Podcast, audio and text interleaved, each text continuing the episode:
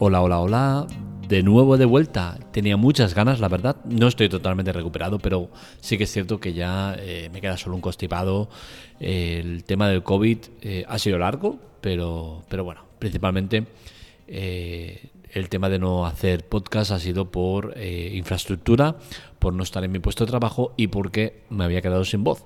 Ya la he recuperado, con la cual cosa ya vuelvo a los podcasts que he estado mirando y es que estaba mirando la última publicación el, el, 12, el 7 del 12, increíble, 7 del 12. Hace ya, eh, pues, estamos a 19 cuando grabo este podcast, o sea que he estado bastante tiempo parado. Pero bueno, volvemos y volvemos con las pilas cargadas. Y venimos con muchas ganas de explicaros muchas cosas y eh, he estado mirando qué tema elegir.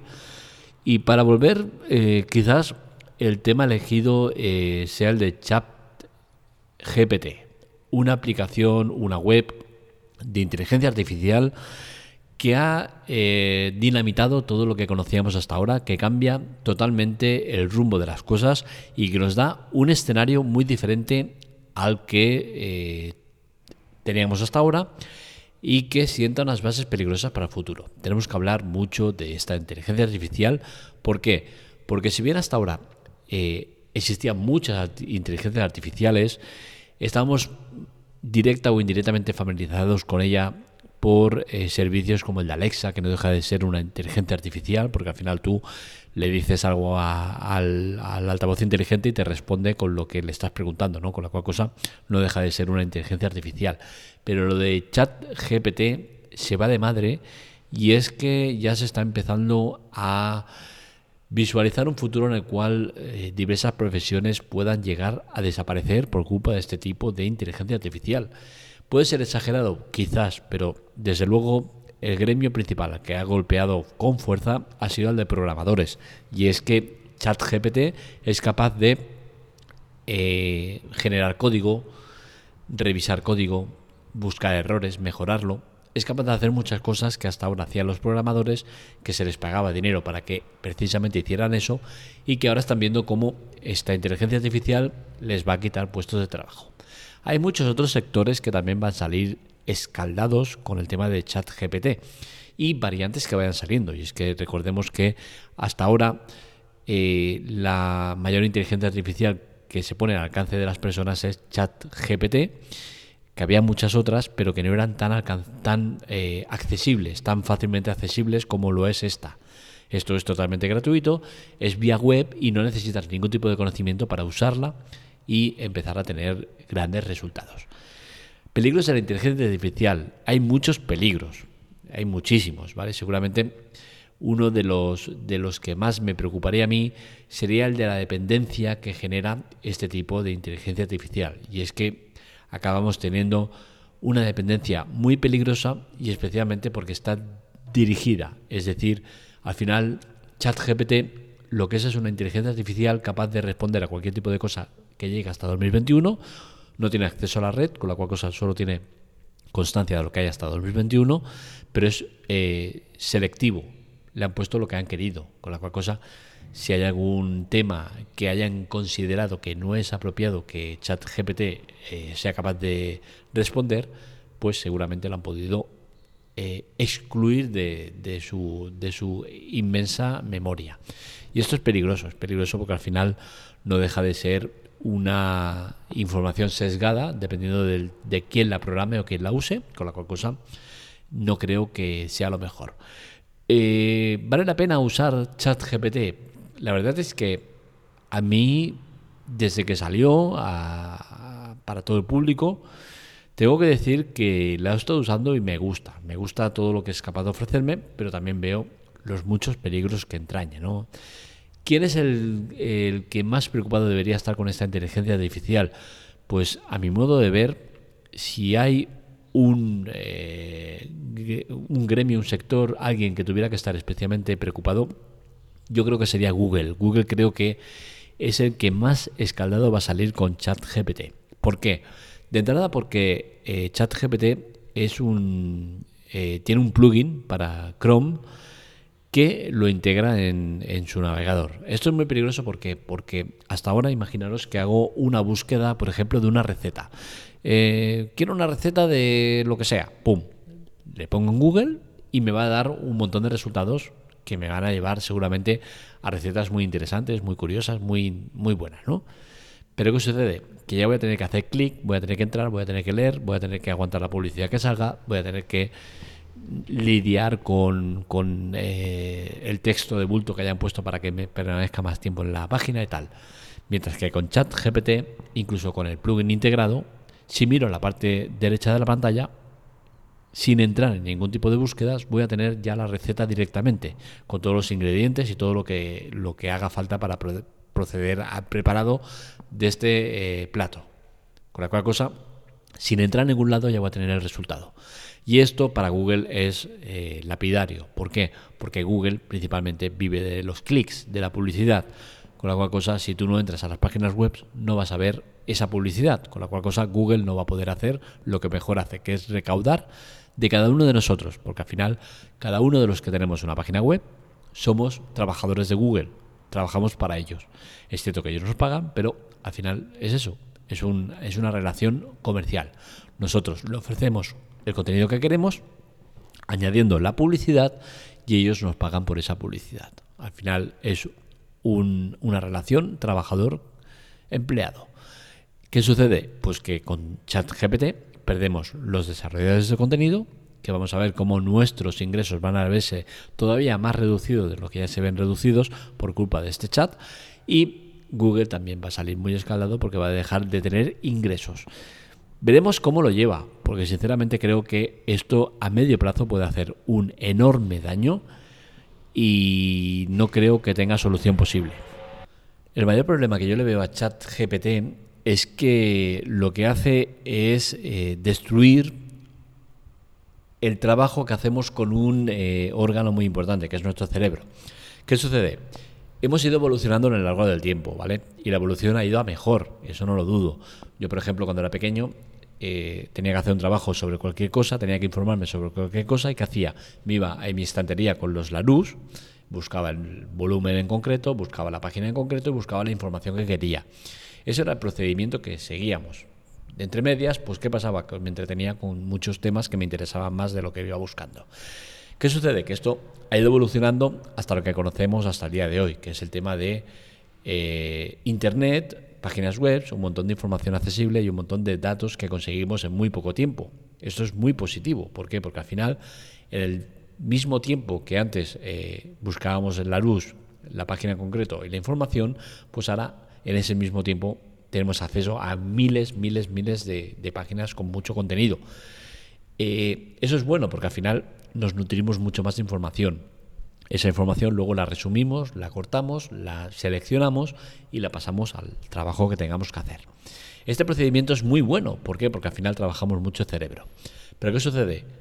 Con ChatGPT directamente todo eso se salta.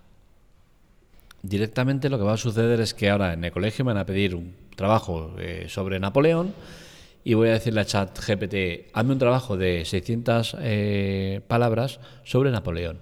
Voy a hacer copia-pega y listo, entregar. ¿Qué sucede? Que hasta ahora sí que es cierto que hacíamos algo similar, que era buscar información, seleccionarla, copiar, pegar y ya está, ¿no? El que, el que quería hacerlo de esta manera, ¿no? Pero al final no dejabas de, tener un, algo de trabajo mental, de, en plan el cerebro lo trabajabas en el momento que seleccionabas la información que más te interesaba coger, la convertías a otras palabras por el tema de copyright para que no te pillaran, tal, ¿no? Pero que es que con esta inteligencia artificial directamente te va a hacer un trabajo nuevo, un trabajo único, un trabajo que no va a tener copyright, un trabajo que no vas a tener ningún tipo de esfuerzo para hacerlo. Y esto para mí creo que es un peligro y es algo que va a perjudicar mucho en la enseñanza de los alumnos que vayan saliendo. Como digo, no deja de ser una evolución, pero es una evolución a muy mal, ¿no? Y es que rompe con todo lo que teníamos establecido hasta ahora. Y como digo, la evolución ha ido pasando de la luz a lo que tenemos hoy en día, que no deja de ser eso, ¿no? Poder seleccionar texto, pegarlo, tal, ¿no? Pero al final, más o menos hacemos un trabajo mental. Con ChatGPT directamente ya no haces ningún tipo de trabajo mental y esa dependencia que acabaremos eh, obteniendo de este tipo de sistema me preocupa. Me preocupa porque creo que eh, conociendo al ser humano como lo conozco, sacaremos todo lo malo de él. Eh, por lo demás, creo que es un sistema que está muy bien. Es un sistema que ofrece muchísimas posibilidades, da un montón de información precisa, es muy, muy, muy amplio en conocimientos y, la verdad es que me gusta. El tiempo que lo he usado, tengo que decir que pese a que yo soy uno de esos sectores que se va a ver afectado por este tipo de inteligencia artificial, tengo que decir que a mí me gusta. ¿Por qué me veo afectado? Pues porque eh, entiendo que todos los que somos eh, generadores de contenido para web, eh, estamos en el ojo del huracán por culpa de GPT. De GPT, perdón. ¿Por qué? Porque realmente quién va a querer entrar en una página web eh, donde hable de X cosa cuando al chat GPT le van a preguntar esa misma cosa, le va a dar un resultado rápido y concreto. Las webs nos adornamos en eh, la manera de explicarlo, somos extensos en la explicación. ¿Por qué? Porque es necesario para que tú estés el máximo de tiempo posible. Con esto no quiero decir que estemos eh, mm, metiendo información innecesaria con el, único afán de que te quedes ahí. Habrá gente que lo haga, yo no lo hago. Soy extenso en explicación porque me gusta explicarlo bien y de manera que se entienda. Pero sí que entiendo eh, que yo soy uno de los que va a sentirse afectados por este chat GPT. No el que más, porque sí que creo que los que van a salir muy escaldados serán los que tengan eh, información precisa y directa de algo en concreto, eso sí que van a pringar. Y al final, pues bueno, nosotros los que nos dedicamos a ofrecer información sobre algo preciso, concreto, pero lo ampliamos con opiniones personales, repercusiones que pueda tener, eh, futuro que le espera X cosas, tal. Cuando damos algo más personal, pues sí que entiendo que habrá gente que dejará de verlo porque dirá, mira, yo voy directamente a lo que me interesa y punto pero seguiremos teniendo un gran, una gran masa social que siga queriendo saber qué opinamos de las cosas. Pero sí que a nivel web creo que ChatGPT se va a llevar por delante a muchísimos, muchísimos, muchísimos generadores de contenido. ¿Por qué? Porque hay que diferenciar entre los que lo hacemos por eh, devoción y los que lo hacen por negocio. Yo no lo hago por negocio. ¿Yo gano dinero con esto? Sí. Poco también eh, busco básicamente eh, generar dinero suficiente para cubrir gastos de la web. Si luego saco más dinero, pues bienvenido sea, ¿no? Pero mi objetivo principal es ese. Pero entiendo que no es el de la mayoría de gente. La mayoría de gente que tiene una página web lo que busca es rendimiento de la misma. Con la cual cosa, ChatGPT se lo va a llevar por delante. Eso no tengo ningún tipo de dudas. Eh, ¿Será bueno, será malo? El tiempo lo dirá. Pero que va a haber un cambio de, guion, un cambio de escenario, eso está clarísimo. ChatGPT cambia para siempre la manera que tenemos de interactuar con Internet y eh, las posibles evoluciones que vayan saliendo, derivados, copias, lo que sea, pues seguramente hará que todo esto se eh, adelante mucho más. ChatGPT al final lo que ha hecho es adelantarse en el tiempo algo que iba a pasar igualmente. Llevamos tiempo jugueteando con la inteligencia artificial y seguramente ChatGPT GPT lo que hace es adelantarse un par o tres de años a algo que iba a suceder sí o sí. El problema, que lo han puesto fácilmente accesible a todo el mundo, es gratuito y todo el mundo tiene capacidad y eh, conocimientos suficientes para llevar a cabo el uso de esta aplicación, de este servicio web o como queramos llamarle. Veremos cómo va el tema, pero os digo, yo nunca he sido de utilizar eh, aparatos como los altavoces inteligentes. Nunca me ha gustado porque creo que precisamente eh, eran un problema para eso, ¿no? Para el trabajo mental, el trabajo de buscar información, el trabajo de eh, trabajar ese cerebro, ¿no? Me gusta trabajarlo y, y los altavoces inteligentes me privaban un poco de este trabajo mental.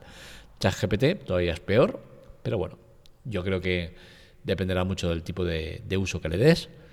Y como digo, conociendo al ser humano, creo que el uso será malo y que acabaremos dependiendo de algo que no debería ser dependiente, sino que una manera de informarnos más eh, potente, más, de manera más potente de cualquier cosa.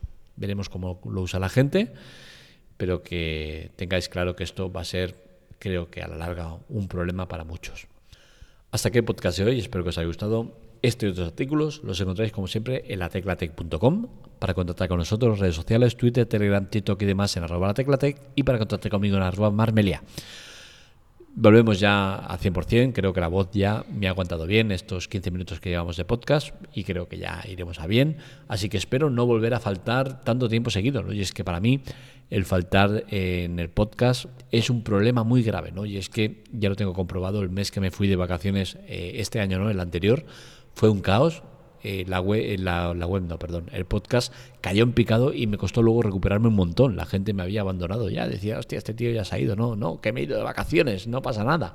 Bien, esperemos no eh, tener otra estancia larga sin estar con vosotros, porque la verdad es que lo he hecho mucho en falta y porque me ayuda mucho, ¿no? El podcast me ayuda a dejar mi huella en el tiempo y me ayuda sobre todo a mejorar, intentar mejorar cada día en la exposición de lo que hago, en el habla, en todo, ¿no? En, la respiración, en todo, ¿no? Intento mejorar cada día que hago un podcast y creo que desde el inicio ahora la mejora ha sido evidente y todavía me queda mucho más por avanzar. Así que lo dicho, nos leemos, nos escuchamos. Un saludo.